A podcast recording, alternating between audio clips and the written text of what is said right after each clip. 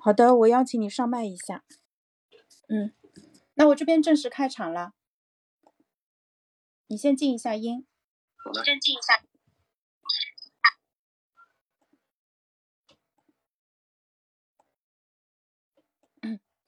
好的，大家中午好，欢迎大家在中午十二点钟来到视频号的直播间，然后我跟冲叔每天中午十二点钟给大家连续带来二十三场微执行。的呃直播现在进行到了第八天，那今天我们给大家带来的这个话题叫做静态拉伸啊。那静态拉伸的话，跟我们前几天讲的动态拉伸其实是有相关，但是也有很大的呃不同之处。那呃那个相信大家跟过往的所有的直播一样，听完以后就会说大呼原来这个东西这么重要，而我之前竟然不知道。对啊，我们每一场直播都会带给大家很多非常实用的一些。呃，这个操操作的一个方法，然后呃，希望在二十三天结束的时候，大家能够把这二十三个微执行习惯，呃，全部都能够顺利的变成自己的一个日常就能用起来的一个习惯。我们在讲的过程中，不仅会告诉他，告诉大家说，哎，这个它的名字是什么，另外其实也会告诉大家，就是你具体要怎么做，呃，每一个细节都会给大家讲清楚啊。那我们来简单回顾一下，在过去的七天当中，我们已经讲过的话题。第一天呢，我们讲了早起，对吧？啊，其实我们是按照时间顺序编排的，从每天早上开始，你会发现。我们这二十三个习惯是你按照你一天中的时间顺序慢慢的发生的。那欢迎进到直播间的朋友们给我们点点赞，双击头像点赞或者送个礼物啊，都欢迎啊，非常感谢。第一天是早起，第二天是自信。自信其实是非常非常重要的一个话题。如果你现在正在处在人生低谷，遇到一些困难的话，那你千万不要忘了，自信永远是你最好的伙伴，最强的后盾。第三个呢是热身，就是呃，冲叔带着大家。呃，就是做了一下动态拉伸，然后第四个习惯呢是零食，就是帮助我们补充血糖，然后让你能够有好的状态。第五个习惯呢是写卡片，呃，然后就是大家可以用写卡片这个方式把创作变得更加容易一点。第六个习惯其实是速读，啊，就是帮助大家读的又快又好。第七个习惯，呃，也就是昨天的习惯呢，是护眼。大家都都知道，现在眼睛有问题的朋友其实越来越多了。我们也希望大家能够，呃，在呃保护眼睛这件事情上，把它提到一个更高的一个战略性的一个高度啊，这样子我们才能健康工作到六十岁、六十五岁，甚至是八十岁、九十岁。因为据说人类将来有可能能够达到一百二十岁的一个寿命。我们不能，我们不希望说到时候人虽然还活着，但是很多。这个重要的零部件都出问题了，那现在其实从目前的科技来看，也没有帮你换一副眼镜的可行性啊。所以最好的办法还是保护好我们自己原生的这些器官。那今天的静态拉伸呢，其实我们还是会呃从保护身体的一个角度呃来给大家做讲解。那我在看到这个题目的时候，其实我有问冲叔啦，我说，哎，前两天不刚讲了动态拉伸吗？怎么又来个静态拉伸？为什么拉伸这么重要？然后就又要动态的，又要静态的，然后他们两个的区别又是什么呢？那相信大家也会有这样的一个疑问啊。所以接下来呢，我就把麦克风正式的交给冲叔，然后啊，等他他喝完他手上的这杯可乐吗？还是茶？他刚补充了点能量啊，他喝了茶，然后呃，现在我们就把麦克风交给冲叔，请他来给大家讲解一下啊。大家记得跟我们互动啊，帮我们转发、评论、点赞，也可以在评论区呃留言，我们都会及时的回应你的问题。你们的支持就是我们直播的最大的一个动力，我们也希望把这个栏目能够变得更加的有影响力。那我们自己讲的好固然是很重要的，然后大家帮我们就是多多互动。然后呢，让呃广场也好，平台也好，能够给到我们更多的流量，就显得尤为重要了。好的，冲叔。嗯，好，好像今天处罚已经过了，不需要被限流了。然后现在已经挺多人都已经进来了。那么就是实际上呢，就是我我发现呢，就是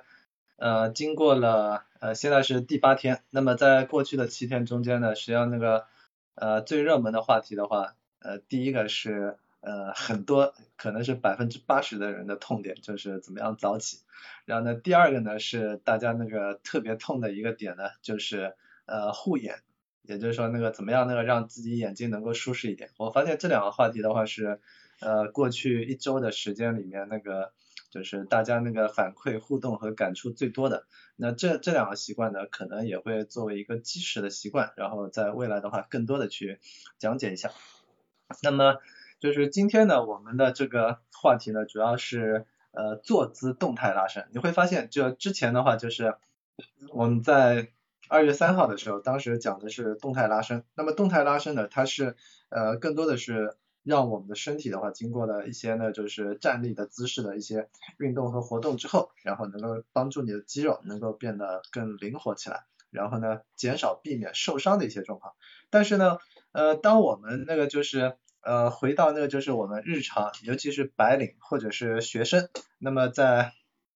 自己的学习和工作状态，你会发现我们绝大部分时间实际上都是在做什么？都是坐在自己的椅子上的。那么坐在椅子上的时候呢，时间久了之后，你是不是就会感觉到有各种各样的一些酸痛的？呃，比如说像呃脖子的酸痛啊，然后有些人甚至会偏头痛啊。然后呢，包包括那个就是肩膀，然后感觉非常的僵硬。然后呢，还有些人呢，他是那个腰，感觉自己的那个就是呃才那个啊，就是三十不到。然后有些人就可能感觉自己已经长了一条老腰了，对吧？然后黑山老腰。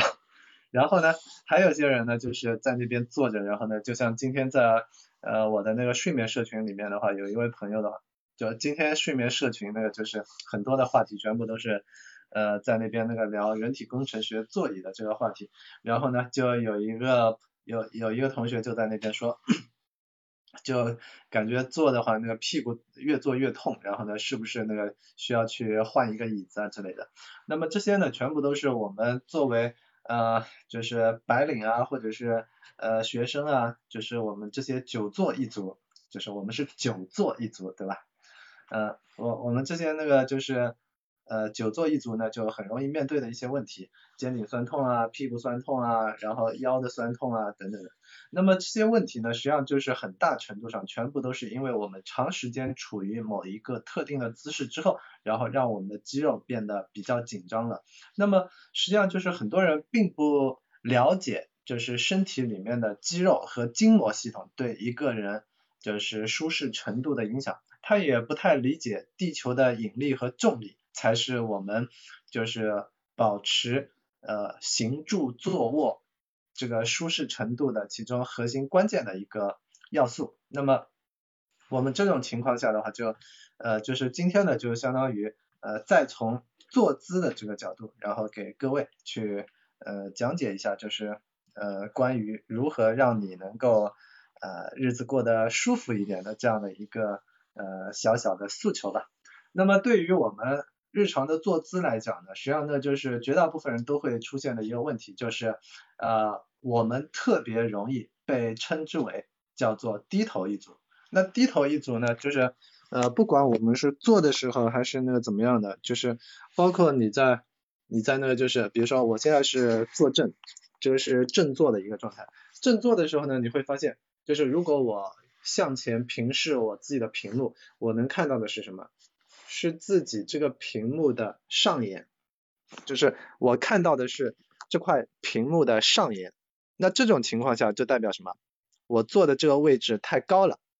或者说我这个屏幕放的太低了。那我就需要怎么样？如果我的那个电脑屏幕它是有那个机械臂的，那这样的话我就可以把它抬升一点。如果没有机械臂呢，那更好的方式是什么呢？是把它的这个底架支座，把它那个放到最高，甚至最高都不够的话，那这样的话你就要加一个底座支座，然后呢把它给撑起来，对吧？但是呢，我日常并不是那就现在换了这这把人体工程学椅之后呢，我日常并不是在那边就是把身身体呢做的很挺直，不靠后背的这样的一个完全坐直的状态。我以前做那种呃平板凳的时候呢，我会做这样的一个姿势。那么这个姿势呢，它起到的一个特别重要的作用呢，就是它可以让我的头部整整个头部是人从猿人在陆地和那地面和树上爬行的时候，那么以前的话就是我们的这个头部所呃支撑的这个。力量呢，实际上是被我们的前臂、肩膀，然后一路顺到地下的，然后我们的头是这样抬起来，对吧？那你你去看猩猩猿人的在地面上行走的姿势，你会发现，呃，猿人他的头部的话是在整个肩膀、手臂的一个呃垂直的正上方，这样子的话，他就呃不会有太多的一些压力。但是我们人直立起来了，然后让我们的大脑能够有一个充分的发育，尤其是像那个就这个在进化史上。那么这种情况下的话，就导致我们的头部是很大的，就是我们的头部大脑的这个比例的话，是在所有动物中可能是最大的。那么就对我们的整个脊柱、腰椎啊之类的，就产生了很大的重力的压力。所以呢，你你只要是那个低头，就是你你现在可以简单的尝试一下，你你把身体坐正了之后，你低头。你你你是否感觉到自己颈部后面，然后牵拉到肌肉的这条肌肉就逐渐开始变得非常的紧绷了？那这种情况下的话，全部都是因为你这个不正确的姿势，就导致物理上、物理学上，就初高中物理学上，你产生了更大的一个力臂，然后呢，为了支撑你的头部。额外产生的这个力，然后呢，就需要你的肌肉付出更大的一些努力和代价。那么，当你长时间保持低头一族的时候，然后呢，你一旦那个头这样子一扬起来的时候，你就感觉到肩颈相关的很多的肌肉就开始出现了酸痛的状态。所以，这就是为什么呃我们日常很多的这些坐姿也好、站姿也好，这些不良的姿势，实际上都是因为我们完全没有这样这方面的意识。所以呢，就导致了我们日常长时间保持这样的一个不良的坐姿之后，然后就出现了这样的一个状况。当然，我现在是你们看到的话，我整个人的话现在是坐的很正直的。那么大多数人他们日常坐姿的状态是怎么样的？是这样子，对吧？大多数人的状态就是，尤其是前面有个键盘的时候，肩膀往那一扣，然后呼吸，胸腔也被那个。压迫了之后，你的呼吸量就会下降，你的肺活量就会受限，然后呢，你的脖子然后就开始往前探，然后呢，慢慢慢慢就返祖了，然后变成了重新变成了猿人，重新进化成猿人，对吧？所以这个是网络上呃很流行的一个热梗的图。那么这个姿势你会发现，就是当你这样子一弄之后，首先你的整个脊柱的话，它变成了一个 C 型的，就是。变成了一个 C 型的曲线，你的头部在这边向前探，然后呢，对颈部和肩颈的这样的一些肌肉产生了很大的一个牵拉的压力，然后呢，你的腰部呢垮塌下去之后，你的骨盆啊之类的，然后在那边就产生了很多的压力，所以呢，就是如果你的座椅或或者是坐姿不正确的话，那么你在腰部这里就很容易出现问题，所以很多人腰酸腰痛，为什么？就是因为你是那个腰往后。垮塌了，然后呢，产生了大量的肌肉的代代偿，然后呢，假设你还补充的这些钙质不足够的话，那逐渐逐渐的到后面腰就出现问题了，然后产生了什么腰椎盘突出啊等等的这样的一些呃让人非常酸痛的一个问题。所以对我们来讲呢，呃，我们需要做的呢，就是在日常的时候，就首先第一个我们需要呢，就是解决你的头部对颈部。肩颈这个肌肉所造成的这个牵拉的压力，这个叫做那个呃肩颈肌肉的代偿。然后呢，就是你的腰，就是为什么我我推荐很多呢？就是坐普通座椅的朋友，就是你你必须要呢在腰后面的话，就不管怎么样，你自自己改造一下，你弄一个腰撑，把自己的腰给撑起来。也就是说，当你坐下去的时候，这个腰部是能够有支撑托住的，尽量让你的腰部那边的话能够形成一个。就是呃反吸的这样的一个微微的，就是后面是被支撑住的这样的一个弧度。那这样的话，时间久了之后，你就不容易出现那个腰椎盘突出啊等等这样一些问题。当然，那个很很大程度上的话，跟我们那个人体那个钙质摄入量不足也是有关系的。所以补钙、补维生素 D，这个呃包括晒太阳都是非常重要的一些那个活动。那么再另外一个呢，就是你会发现。一些设计比较好的座椅，它实际上是一个呃向后倾斜的状态，就是好的座椅它是向后倾斜的，然后椅背这样子支撑。你你看是这个形状，理解吧？那么就是当我们坐在这个椅子上面的时候，我们这样子坐在这个这个前面是放脚的地方。假设你的座椅是平的，那这样的话，就是你有可能，尤其是那个呃很多那种普通的那种老板椅，就我我以前的话也被坑爹了，就那几千块钱的那个一点意义也没有，就是当你那个坐下去之后，它底下的话是有类似弹簧啊或者柔软的那些织物啊或者是怎么样的，那么这个黑的好像看不太清啊，用用这本书吧，所以呢就是。当你这样子坐在这个位置，后面是椅背，那么当你坐在这里之后，它有可能出现的一个状况就是向前倾斜。那么这个时候呢，你屁股坐在上面的时候，就会容易往前滑，对吧？容易往前滑，然后呢，你为了那个稳稳的坐在这个座位上面，然后呢，就会呃。实际上，呢就你臀部的这个肌肉的话，额外增加了很多的一些力臂和杠杆。然后呢，为了缓冲这种向前滑的这种状态，然后往前滑了一点呢，你还要往后那个咔做一下，然后再往前滑一点呢，再要做一下，然后不断的在那边调整。然后呢，你的你的臀部的肌肉呢也被不断的那个牵拉之后，然后那个摩擦还形成了一个向前力的这样的一个扭曲。时间久了之后，你你你当然屁股就痛了，对吧？所以所以这个是很正常的一个现象。所以呢，包括在一些设计比较好的家具里面，包括是那种那个人体工程学座椅，你会发现现在主流流行的那些呃千元级的这种人体工程学座椅的话，它全部都是一个呃类似于像飞机翅膀一样的一个弧度。那这样的话，当你坐到这个弧度里面去之后，呃就是就类似这样的一个曲线的弧度。我换一张纸。比如说，它是这样的一个弧度，那么当你坐在这个弧度上面的时候，你的屁股压在后面，然后呢，你就被它固定住了，牢牢的固定住了，然后呢，你就不会往前滑了。所以这个是非常好的一个方式。然后呢，另外呢，就是呃，你你坐在这边的时候，它一般来讲现在都是一种。呃，像网状的织物，然后呢，去对它进行支撑的。那么，所以当你坐下去了之后，然后它会一定程度上产生一些形变，而这个形变呢，就是跟人体的曲线越吻合，那么最后它所这个就是你单位面积里面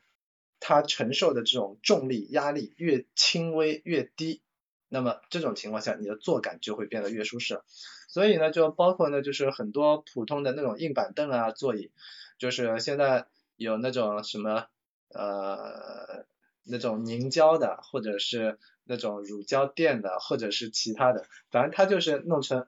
对呃气气凝胶的，对吧？然后呢，它全部都是弄成一个呃可形变的一个形状。那么当你坐在上面的时候，然后它产生形变了之后，然后呢就呃泄出了很多的压力。所以呢，这个是呃我们对于座位所需要那个做出的一些改改进。所以呢，我们再回顾一下，就是刚才讲的最重要的几点。就首先第一个呢，就是一旦你是一个低头族的话，你就很容易让自己的这个颈部，然后呢肩颈的肌肉产产生，包括颈椎这个就颈颈椎这个是骨头这个部分，对吧？那么产生额外的一些压力，那么这样的话就会导致你。呃，头的酸痛啊之类的，然后包括一些那个偏头痛啊之类的，偏偏头痛相关的这样的一些肌肉紧张，然后包括那视觉眼压提升啊等等，都会跟这个颈部有很大的一些关系。那这部分的话，我们会在就是呃大概是二月二十二号的时候讲肌筋膜松解的时候，到时候再讲。那么在第第二个呢？特别重要的就是腰部的支撑，那么第三个呢，就是你臀部的这样的一个曲线的迎合，以及这个呃让这个坐姿的话变得非常的稳定。所以呢，就是呃呃所所以呢，就是呃你需要那个时刻保持自己坐姿到底是怎么样，你的头部是不是对颈椎产生了很大的压力，你是不是腰部有足够的支撑，就这些点的话，全部都是你日常必须。五日三省吾身，就是每天至少三次，然后去审查一下自己的这个头部、颈椎，然后腰部和自己所坐的这个位置是否舒适。否则的话，时间久了之后，你的肌肉它的僵硬和疼痛自然会教训你。好的，先生。嗯，对，我是刚才听冲叔讲的时候，我一边在看大纲嘛，我发现今天其实我们会花很长的篇幅讲。呃，等一下，你你在那个就是视频号好像没有声音。对，好，可以了。好了，嗯，是，嗯，对，因为我们有两个麦克风忘记开其中一个了，把门关上好吗？谢谢你，不要再给我送礼物了。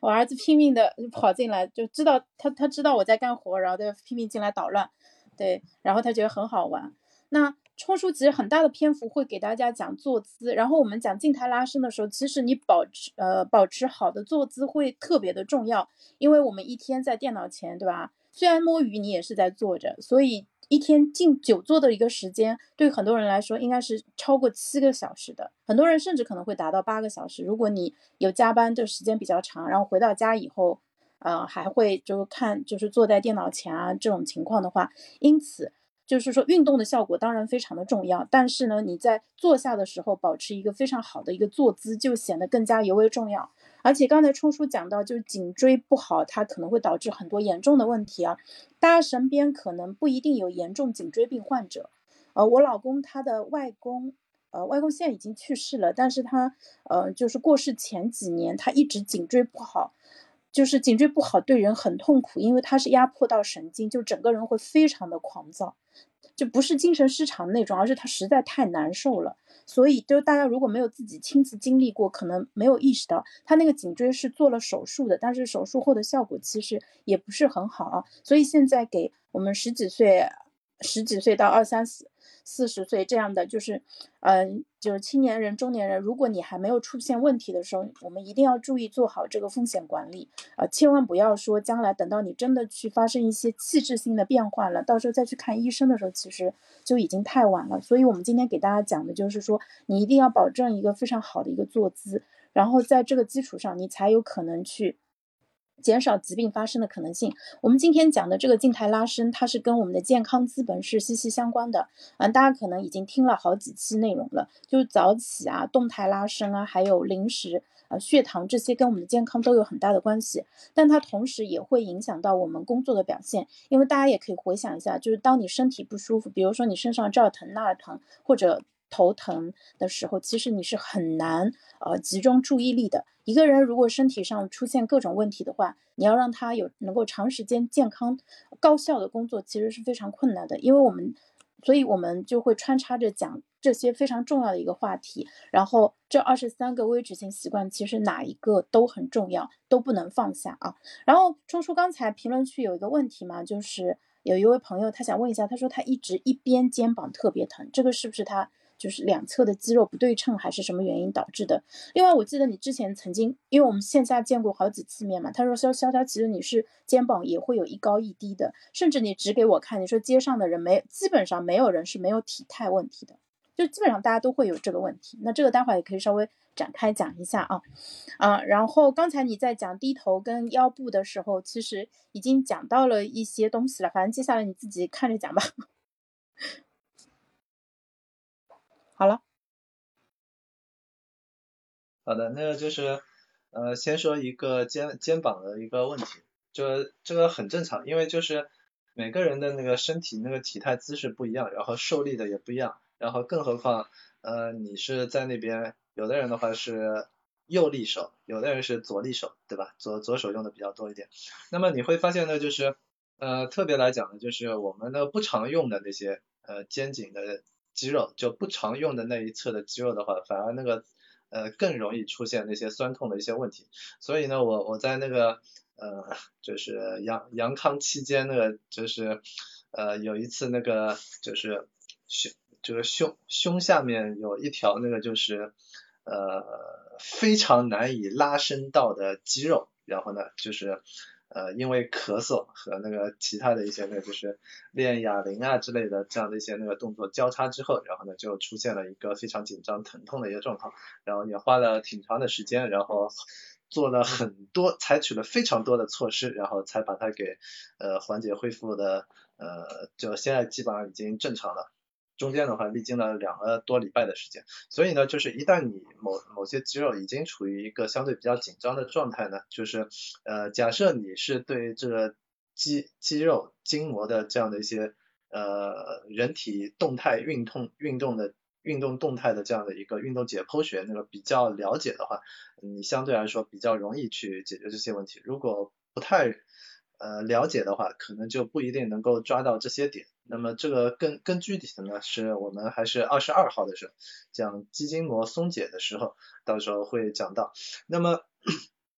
就现在呢，我我能告诉你的就是，呃，你需要呢就是，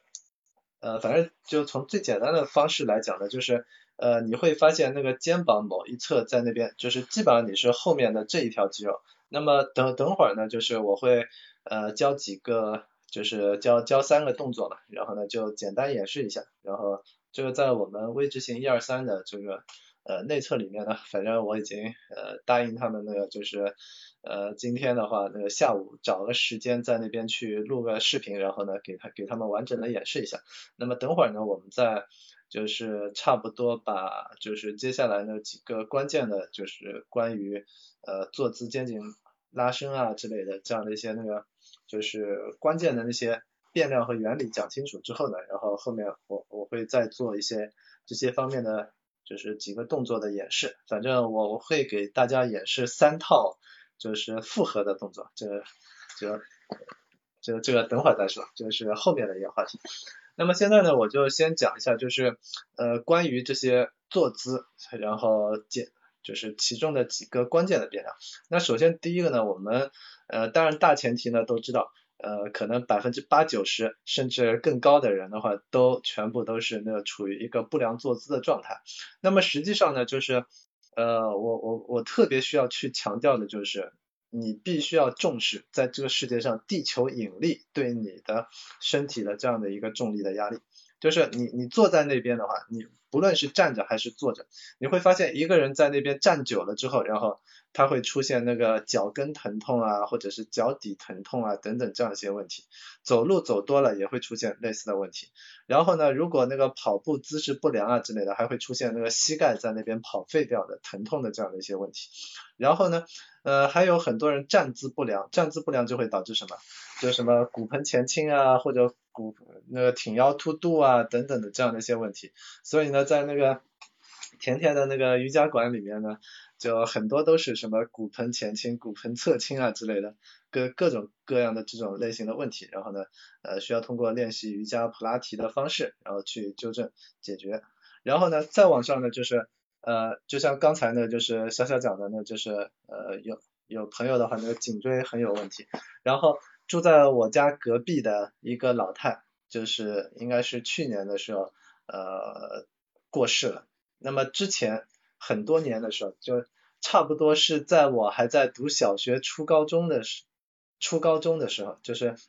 十几二十年前的时候，每次看到他在隔壁的这种呃院子里面弄点菜啊或者怎么样的，就可以看到他的背的话弓的那个，就那个比那个龟仙人还要那个弯的那种超级的驼背，那么。这些的话也全部都是非常痛苦的。你你想想看，当他那个这样驼背的时候的话，实际上整个头部的话又对自己的颈椎产生了非常大的一些压力，然后呢，进一步的使他的整个姿势的话进一步恶化。我都很难想象他到底是能够怎么样躺在床上，可能对他来讲的话，就只能够是侧卧，连翻身的话都是应该是非常困难的一件事情。那如果你不翻身的话，那长期不翻身，那么就会造成一侧肌肉那受到。很很强的这种压迫，所以每天晚上我们实际上都会，呃，因为这种身体的肌肉，然后受到了很多很多时间的一些压迫之后，然后呢，差不多每个每隔那个十五分钟到二十分钟左右，在肌肉开始产生疼痛之前，因为压迫所产生的这些疼痛之前，然后呢，你自觉不自觉的，然后就会在那边翻身调整一下，换成另外一个睡觉的姿势，但是你会发现。我们很多时候，尤其是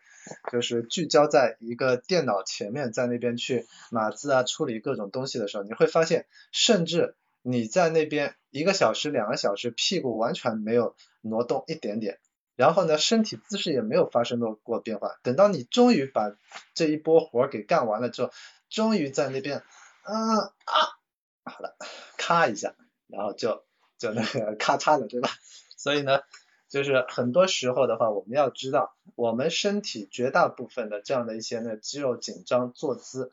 这样出现不良的问题，都是因为我们身体无时无刻都在承受各种压力，自上而下。如果你的头部姿势位置不对，那这样的话就直接压迫了颈椎。然后向下一路下来，就是你的整个腰椎啊，然后那个骨盆啊，所有的这些地方全部都是顺带着，然后一路顺下来，都会受到更大的一些压力。所以你必须要呢，就是呃调整自己的坐姿。所以坐姿是最重要的一个核心。那么当你坐姿出现不良了之后呢，然后呢，你的整个呃身体的这种肌肉和筋膜系统，什么是筋膜呢？就大家那个都吃过猪肉、牛肉啊、鸡肉啊之类的，你会发现那个呃那些肌肉的话，实际上它是被一层膜包裹着的，所以有的时候你在那边那个就是吃肉然后塞牙缝啊之类的，尤其是那种那个弄不出来的那种，实际上就是筋，尤其是吃牛腩的时候，很多时候那个卡在那边的都是那个呃很很厉害的那个，就是呃牛筋，所以呢，就这些肌筋膜呢，就是当它在那边长时间被迫呢，就牵拉你的脖子啊，牵拉你的腰部啊等等的这样的一些不良的姿势的时候，包括你就是就刚像刚才那提问的那一位的话，有可能他的那个整个呃腰椎就是整个呃整个脊柱的话，它可能是有一点点弯的，然后呢长期导致自己身体的某一侧出现了更大的一个受力，所以呢就就这些的话背后全部都是你身体的整个的。呃，肌肉和筋膜系统，它在那边呃处于一个呃不不太正直，同同时呢，它的那个牵拉能力就是一定程度上相对来说比较弱一点，所以呢就会造成这样的一些呃酸痛的，就是没办法那个牵拉保持你正常姿势的一些原因。那么我们也可以看到，那就比如说呢，像呃实际上呢在九十年代的时候就有很火的产品叫做贝贝佳。那贝贝佳就是什么呢？就是你的身体的肌肉和那些那个筋膜系统牵拉能力不足，那么它就通过一个外力在后面把你的整个肩膀脊背然后往前挤了之后，然后让你支撑住。但是呢，它不是你自己的经过训练出来的，你能够日常保持的这些肌肉和筋膜系统。所以一旦当你这个外力卸除了之后，然后你又把它一下松懈下来。所以，所以这个是非常普遍的一个现象。所以呢，不良的坐姿，它会导致你出现这些肌筋膜代偿、肌肉被迫牵拉的这些问题。然后呢，再接下来第三个关键的变量就是，你长时间的在某一些姿势静止不动，然后呢，就造成了你对应的这些肌肉处于一个紧张的状态。我们任身体上任何的这些肌肉，如果你是在那边长时间让它保持某一个姿势的时候，就像我我们昨昨天讲到的，就是如果你来我们双手侧平举，你在那边举一分钟、两分钟、三分钟，三分钟之后的话，好了，你你都已经那个手抖的已经不像样子了，你你希望把这个手臂给放下来，对吧？那这个背后呢，就是因为当你长时间需要保持某一个姿势的时候，实际上你的肌肉就处于这样的一个僵硬的状态，然后呢，时间久了之后。然后呢，呃，如果这种酸痛累积到呃非常严重的程度，那么阶段性的它就像火山一样，偶尔会爆发一下。一旦爆发了之后，然后你就会呃在有一段时间就变得比较难受了。而如假设呢，你如假假设你在那边呢，就是呃能够经常的在那边呃基本上那个做一会儿活了之后，然后呢稍微。就是做点动作啊之类的，然后让自己能够舒缓松解一下，打破它持续僵硬的一个状态。就像你在晚上睡觉的时候，你在那边往右边侧着睡，然后睡了十几分钟之后还没睡着，但是呢，这个时候你觉得已经那个好像那个有点难受，有点疼痛了。实际上你身体的话已经处于一个不舒服不舒服的状态了。那么这个时候呢，你翻个身，然后呢侧向另外一个方向去睡，那这样的话很可能。几分钟之后你就睡着了，所以呢，这这就是回回头再睡眠群的时候，我我要那给大家去提一下，就是有有的有这个也算是一个睡眠的细节了，就是当你侧睡的时候，往一个方向侧睡时间久了之后，但是呢你没有入睡的话，那么你有可能翻个身，身体一放松，然后呢就开始睡着了，所以这个是呃睡眠部分需要补充的一个细节。好的，十三。好的，谢谢冲叔。哎，刚才这个非常实用啊！大家如果有入睡相关的一个问题的话，就是不是建议大家像翻大饼一样，呃，烙大饼一样翻来翻去啊？但是这种呃适度的翻身其实是有好处的。我自己入睡也是经常一会儿左一会儿右，然后大概来个两三下，基本上就能睡着了。这个是非常实用的一个建议啊。然后刚才我们呃我的评论区里面有一个呃读研的小朋友说，他说。骨盆前倾到都没有办法正常的站立了，然后他人不在上海，也没有机会找我们线下去帮他纠正。那待会儿冲叔给大家站起来，或者说看有没有什么姿势可以帮助大家靠墙站，应该就有效，对不对？他你之前教过我一个手势啊什么的那个，反正到时候待会儿给大家演示一下。因为今天我们是带视频的直播嘛，所以有一个好处就是啊，大家其实可以看到冲叔这边的一个演示啊，所以今天来了的人都赚到了啊，然后。嗯，那个接下来的话，我们就是要么冲叔你接着往下讲。其实刚才呃，人体工程学椅是不是已经讲到一些了？那你要接着往下讲吗？另外的话，拉伸也要给大家讲一下，对不对？就是做哪些姿势，待会儿最后会讲。我这边就接下来先讲那个，就是先演示一下一些姿势吧。然后至于呢，像刚才那位小朋友，他已经那个是骨盆前倾很厉害，然后呢都已经影响正常生活的话，那这个呃更有可能的话，还是需要那个呃到时候那个类似于像找甜甜付费咨询这样子的，就要教一些那个特定的动作，让他那个进行系统化的。呃，持续的训练，然后才有可能解决的。因为它这个的话，涉及到那就是一些特定动作的训练，它是一个比较复合的，就是反反正有有一堆的特定的瑜伽动作，就是是可以把它给调整过来的。但是呢，它是一个呃没那么短时间能解决的一个问题，所以它需要可能花个。至少一两个月的时间在那边去训练了之后，然后才能逐步的调整回来之后，然后继续通过对应的一些动作去呃进行巩固，然后后面的话呃实际上是可以完全解决掉的一个问题。然后呢，就接下来呢，我先给就是各位简单演示一下，就你坐在座位上面，就是这种坐姿到底是可以做一些什么样的一些，就是缓解那个。呃，身体难受的这样的一个姿势，呃，那么我我把它取了三个名字啊，就先先给大家把这个名字给说一下，就第一个名字叫做呃喵了个哈欠，喵了个哈欠，第二个名字呢叫做二郎正摩腿，然后第三个呢叫做呃干仗六一式，那这样的话就是我现在首先先那个呃演示第一个动作，就是喵了个哈欠，那么就是。你你首先就是呃双手双手就这样子交叉，然后反过来之后，然后向上，然后呢头可以向后，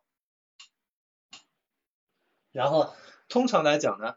就是当你做完这个姿势之后呢，然后你就可以在那边深呼吸，大概那个呃比如说弄个三次深呼吸，然后呢这样子呢你就能够。就是让自己好好的去伸个懒腰，然后伸懒腰的过程中呢，你还可以在那边去打哈欠，就是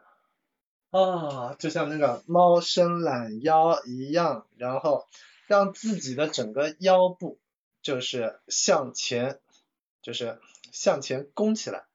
就是猫打哈欠的时候，你你会发现，那就是猫伸展式，然后它是把腰往下压的。这个是非常关键的一个动作，那么你就可以把它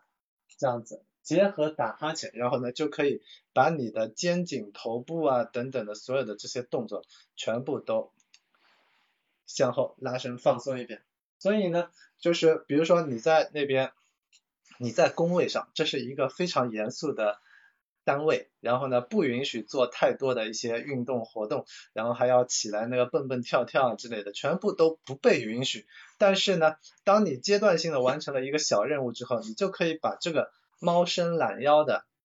就是喵了个哈欠这个动作，然后呢你就作为自己的一个奖励，然后就这样子向后打个哈欠，然后手放下来。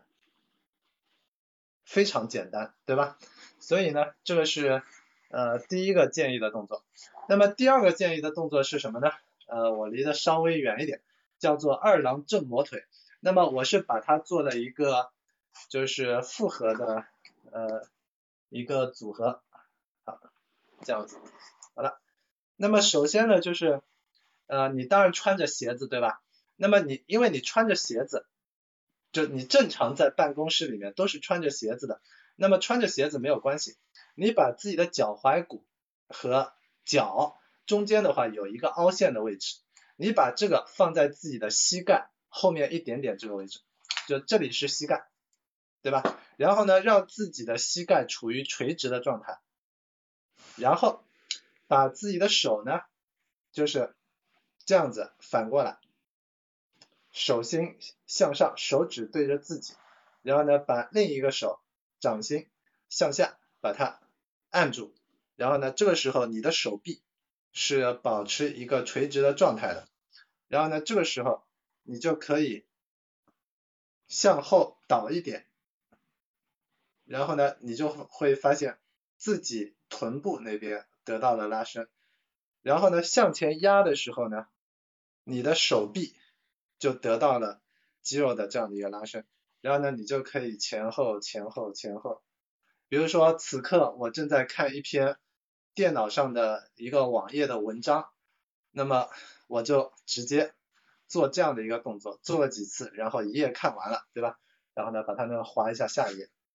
好，这是一个动作。然后呢，当你这个动作做完了之后呢，你还可以就是身体直接向前压。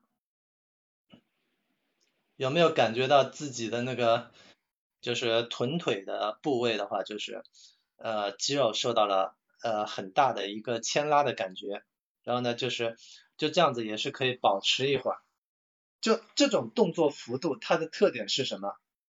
非常的小，然后呢绝对不会被你的呃同事在那边去举报，也不会被那个路过你后面的这些老板在那边那个就是他他说你不该动啊之类的。就不可能的，因为这些动作都非常的微小，对吧？所以呢，就是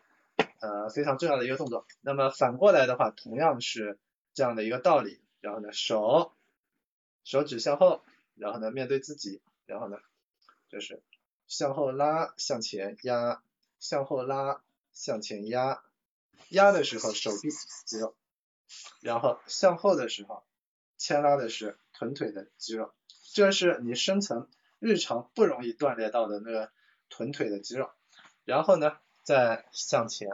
趴下去，然后呢，对它进行拉伸，然后这个时候呢，既可以头抬，也可以头不抬，对吧？好了，那么这两个动作做完了之后呢，接下来就进入到我们非常精髓的干仗六一式，也就是说，呃，我们比如说看古惑仔啊，或者是呃，跟那些呢，就是呃功夫片里面。就是动作片，我们经常会看到这样的一个，就是比如说呃出来一个彪形大汉，把衣服一脱，浑身的腱腱子肉然后都露出来了，对吧？然后呢这个时候他他们一般来讲就一边那个捏着拳头，然后一边就会在那边做这些动作，干啦干啦，对吧？然后呢经常看到这样的一个电影的动作，对吧？那么对我来我们来讲呢，就实际上你是可以用一个颈部的旋转的动作。比如说呢，就首先第一个，你你先把手摸着自己的这个耳朵，然后往边上，好，你先知道这叫咔啦，对吧？然后呢，反过来再咔啦一下，对吧？然后呢，再接下来呢，就是摸着自己的后脑勺，然后往前咔啦一下，然后再摸着自己的后脑勺往前咔啦一下，对吧？然后再接下来呢，就是。要表示自己那个对对方的不屑，对吧？所以呢，就就比如说，那往这边的时候，往这边侧的时候，手往就是把自己脖子下面的这个肌肉在那边一按，然后在那边用一个藐视的眼神在那边再咔啦一下，然后再反过来手指一按，藐视的咔啦一下，对吧？好了，这就已经六个动作已经准备好了，你已经充分的准备好了之后，对吧？充分的准备好了之后，接下来呢，然后，然后假设你在那边干败仗了，然后你就这样子抱头一下，向下拉自己的脖颈，然后呢，就是在后脑的这个部位呢，实际上就是我们把颈部最上面的这个肌肉跟后脑勺的这个起止点上，我们需要在那边用大拇指进行按压，然后呢向下去拉伸，啊，这就是呃一不小心那个吃了败仗没打得过，对吧？所以呢这个就叫做我们的干仗六一式。所以呢经过这样的一套那个简单的拉伸之后，就我我相信你身上的话逐渐的已经会开始变得舒适起来了。那我们先采访一下那个就是潇潇的感受吧。你这个寓意可以更好一点，这个六一是很酷。哎，我我发现李仁冲李老师非常擅长起名字，他在起名这件事情上是有天赋的。而且我终于意识到了，你昨天跟今天有什么不一样？昨天你洗了头，你没把头发梳上去。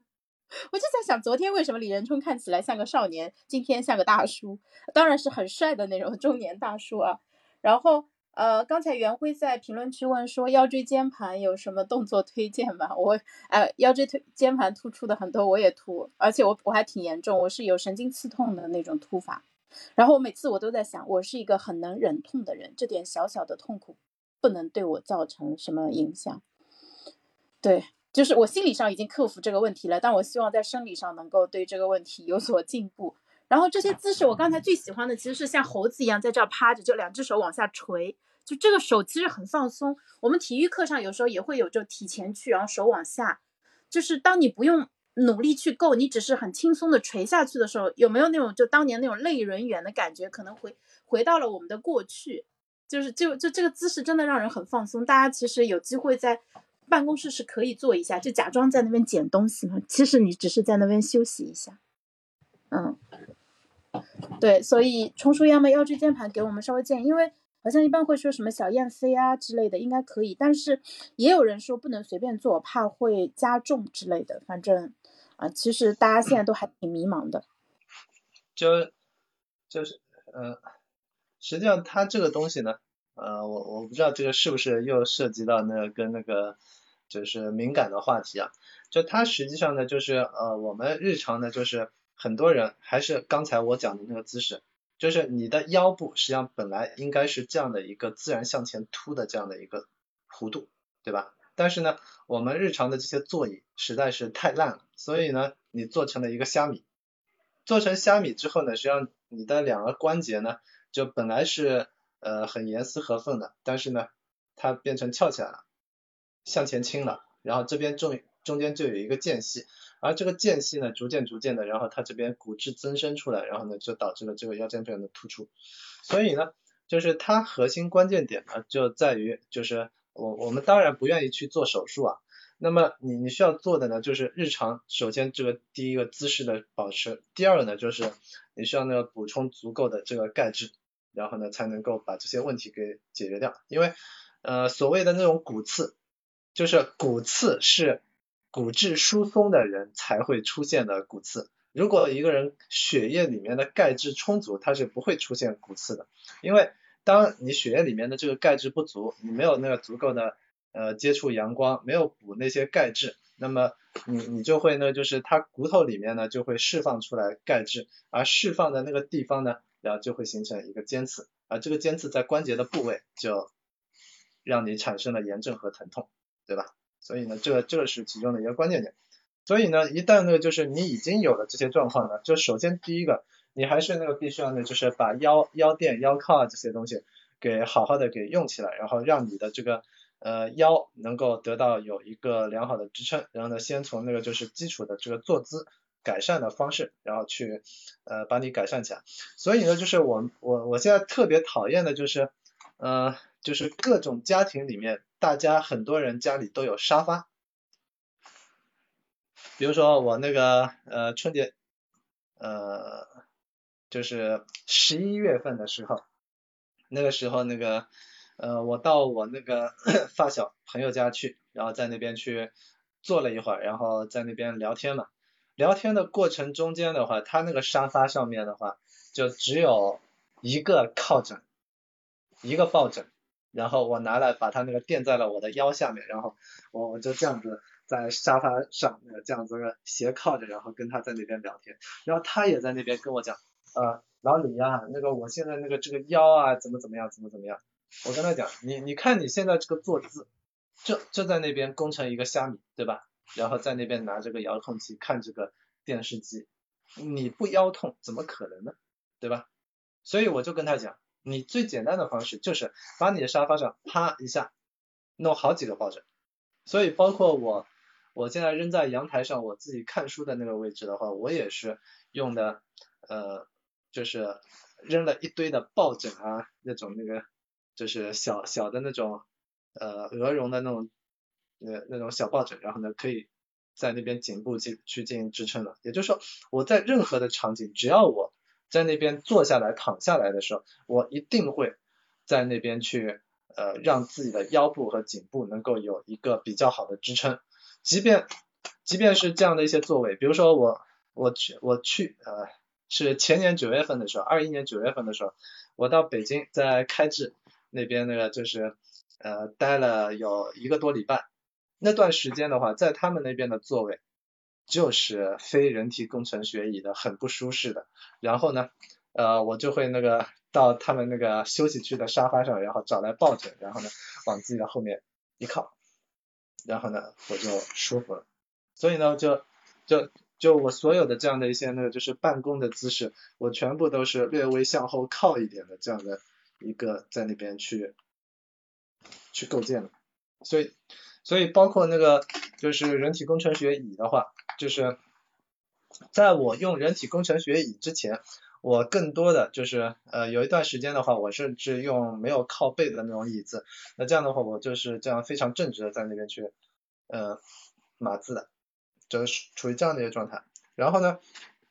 后面呢我换成人体工程学椅之后呢，我现在码字的时候就是这样的一个向后斜躺的斜躺的一个状态。我的颈部的话是有足够好的支撑的，就是呃人体工程学椅它一些关键点啊，就是首先呢你的颈部它需要有一个凹陷的这样的一个靠枕，能够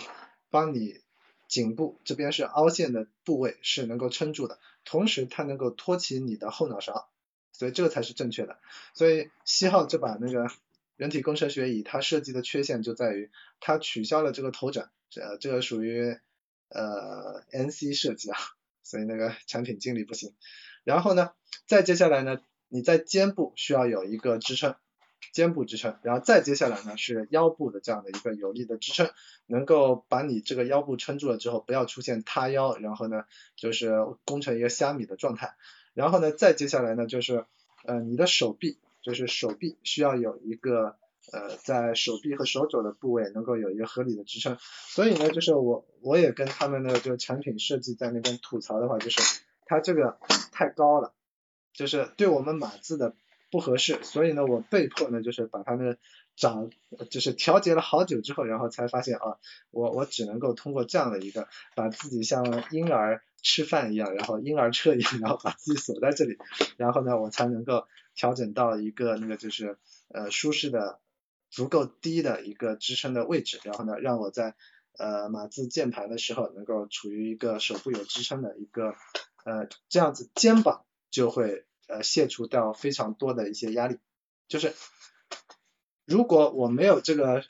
臂枕的支撑，那这样的话我的肩膀就承受了很多的压力。这个也是刚才那位呃朋友在那边讲到自己肩膀容易酸痛的一个原因。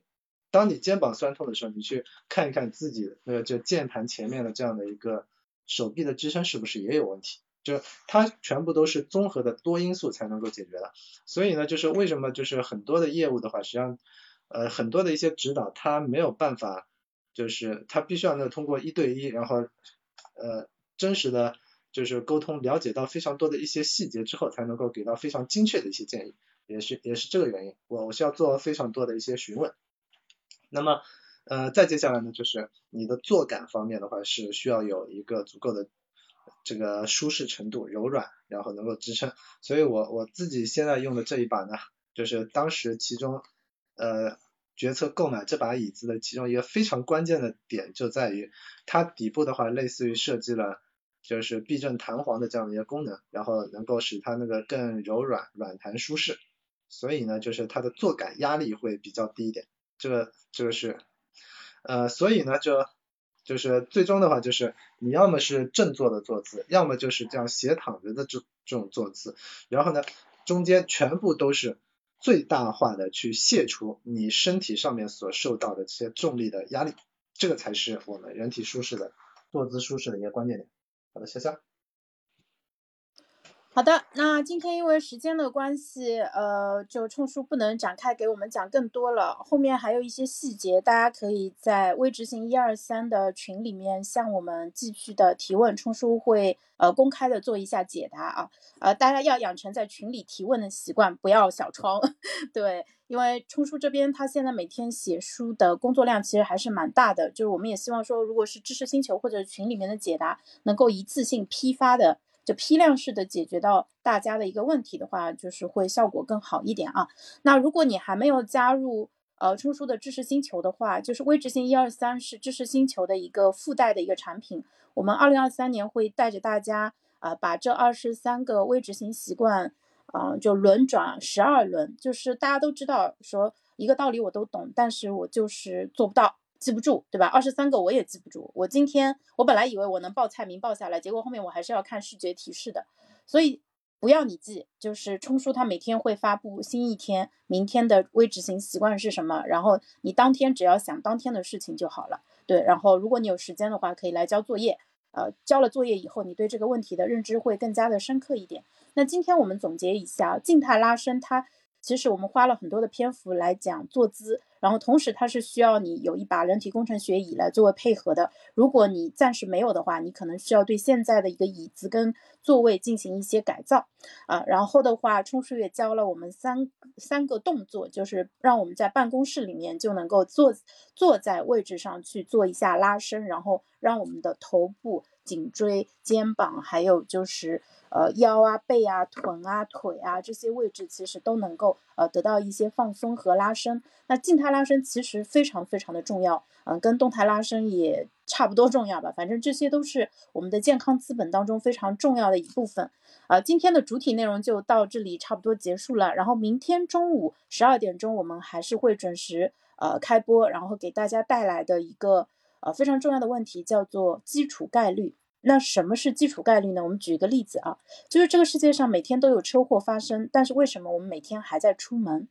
对吧？呃，然后为什么有一些，比如说他可能有很严重的焦虑症，他就会开始担心各种各样的事情，比如说走在路上可能被东西砸啦，或者说走在路上突然冒出一辆车把你给撞了。为什么焦虑的人会把这个问题想得很可怕？但是绝大部分人并不会过分担心，因为我们虽然，呃，你可能没有意识到，但实际上我们在思考问题的时候是有一个基础概率的一个概念的。我们要知道什么样的事情是小概率事件，那么你就不用过分的去担心。什么事情是大概率事件？那我们如果在大概率成功的事件上持续的去投资的话，那是不是就更有可能拿到我们想要的结果呢？对吧？所以明天欢迎大家十二点钟到直播间来听冲叔给大家讲基础概率。那今天我们就到这里正式结束啊！没有加入知识星球的朋友，可以在呃冲叔的公众号“万能的冲叔”这里找到相应的一个入口啊。这个知识星球的。呃，那个入场券是一百八十呃一百七十八元一年啊，一年的时间，每天算下来是零点五块钱，其实帮助你解决重大的人生问题。除了微执行一二三这些习惯，冲叔这边还会有，嗯，就是星球专属的一个答疑的这样的一个服务，大家到时候可以一起来看一下。总之就是，另外还有一个没有说的福利，就是其实你加入了星球，就等于直接链接到了我和冲叔啊，我觉得呃。二零二三年，如果你有什么博主是你需要抓住的，其实你真的不应该错过我们两个啊！我现在非常有信心，我们二三年结束的时候，呃，会有非常多的成绩，到时候。可能会写的很长很长。好，那欢迎大家加入我们，今天就先到这里。呃，冲叔，拜拜。